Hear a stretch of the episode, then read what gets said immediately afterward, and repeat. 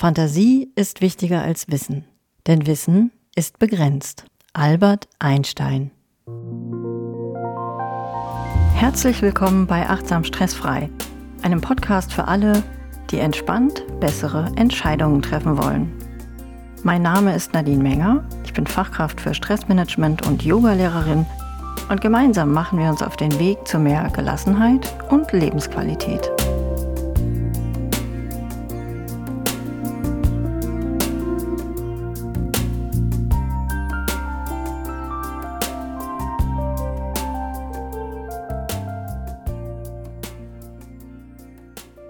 Lass uns in dieser Folge gleich mit einem kleinen Experiment beginnen. Stell dir vor, in deiner Hand liegt eine schöne, große, gelbe Zitrone. Du fühlst ihr Gewicht und ihre kühle, glatte Schale, riechst daran und nimmst den angenehmen, frischen Duft wahr. Dann legst du die Zitrone vor dir ab und schneidest sie in der Mitte durch. Und du siehst, wie der Zitronensaft hinausläuft und nimmst eine Hälfte wieder in die Hand, riechst auch wieder daran und nimmst jetzt noch deutlicher den säuerlichen Duft der Zitrone wahr. Und dann beißt du herzhaft in die Zitrone rein. Und der saure und gleichzeitig frische Geschmack macht sich sofort auf deiner Zunge und in deiner ganzen Mundhöhle breit. Hast du dir das Bild vorgestellt? Jetzt kann es gut sein, dass dir dabei wortwörtlich das Wasser im Mund zusammengelaufen ist und du mehr Speichel produziert hast. Und vielleicht hast du an irgendeiner Stelle dieser Visualisierung das Gesicht verzogen. Dein Körper hat dann auf das reagiert, was du dir in Gedanken ausgemalt hast. Die Zitrone lag ja nie wirklich vor dir. Du hast nicht reingebissen und trotzdem hat deine Muskulatur sich bewegt. Wenn uns jemand eindringlich von einem Erlebnis erzählt, dann sagen wir auch, ich kann es mir bildlich vorstellen. Und ja, unsere Vorstellungskraft ist wirklich groß.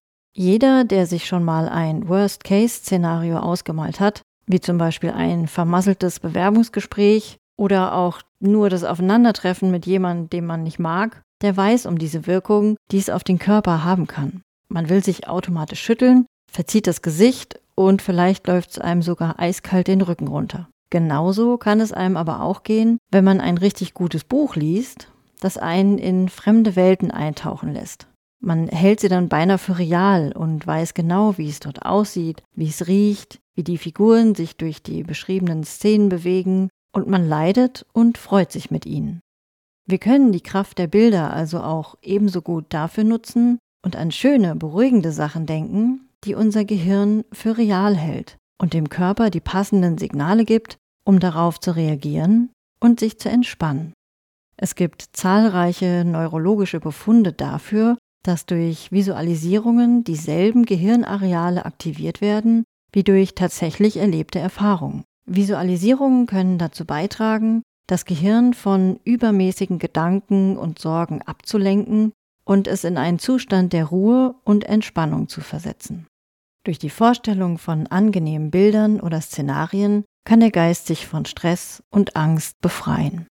Die Technik wird auch als geführte Imagination bezeichnet und kann eine wirksame Methode sein, um das Stressniveau zu senken, die Atmung zu regulieren und den Herzschlag zu verlangsamen. Es können Endorphine und andere chemische Botenstoffe freigesetzt werden, die das Wohlbefinden fördern und die körperliche Entspannung unterstützen. Wenn du dir jetzt also vorstellst, an einem schönen Strand zu sein oder durch einen Wald zu spazieren, dann kann das dazu beitragen, den Körper auf eine Weise zu entspannen, die mit dem tatsächlichen Erleben der Erfahrung vergleichbar ist.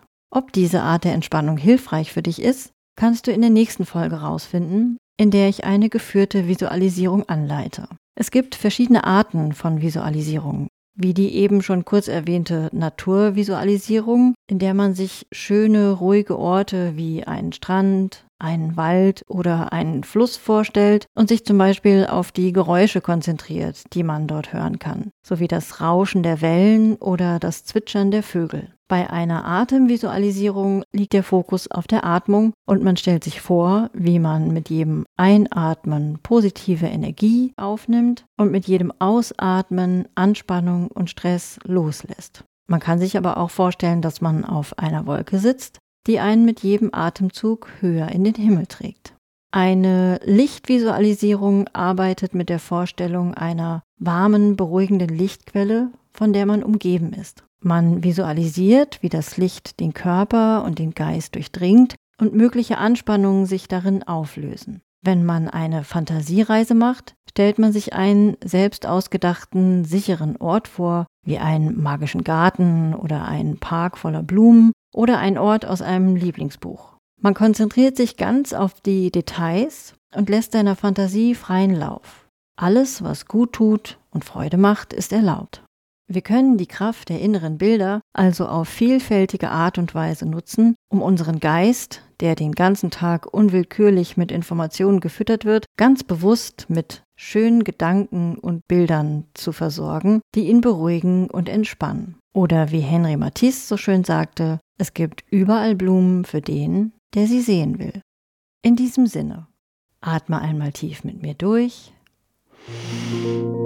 auf dich auf.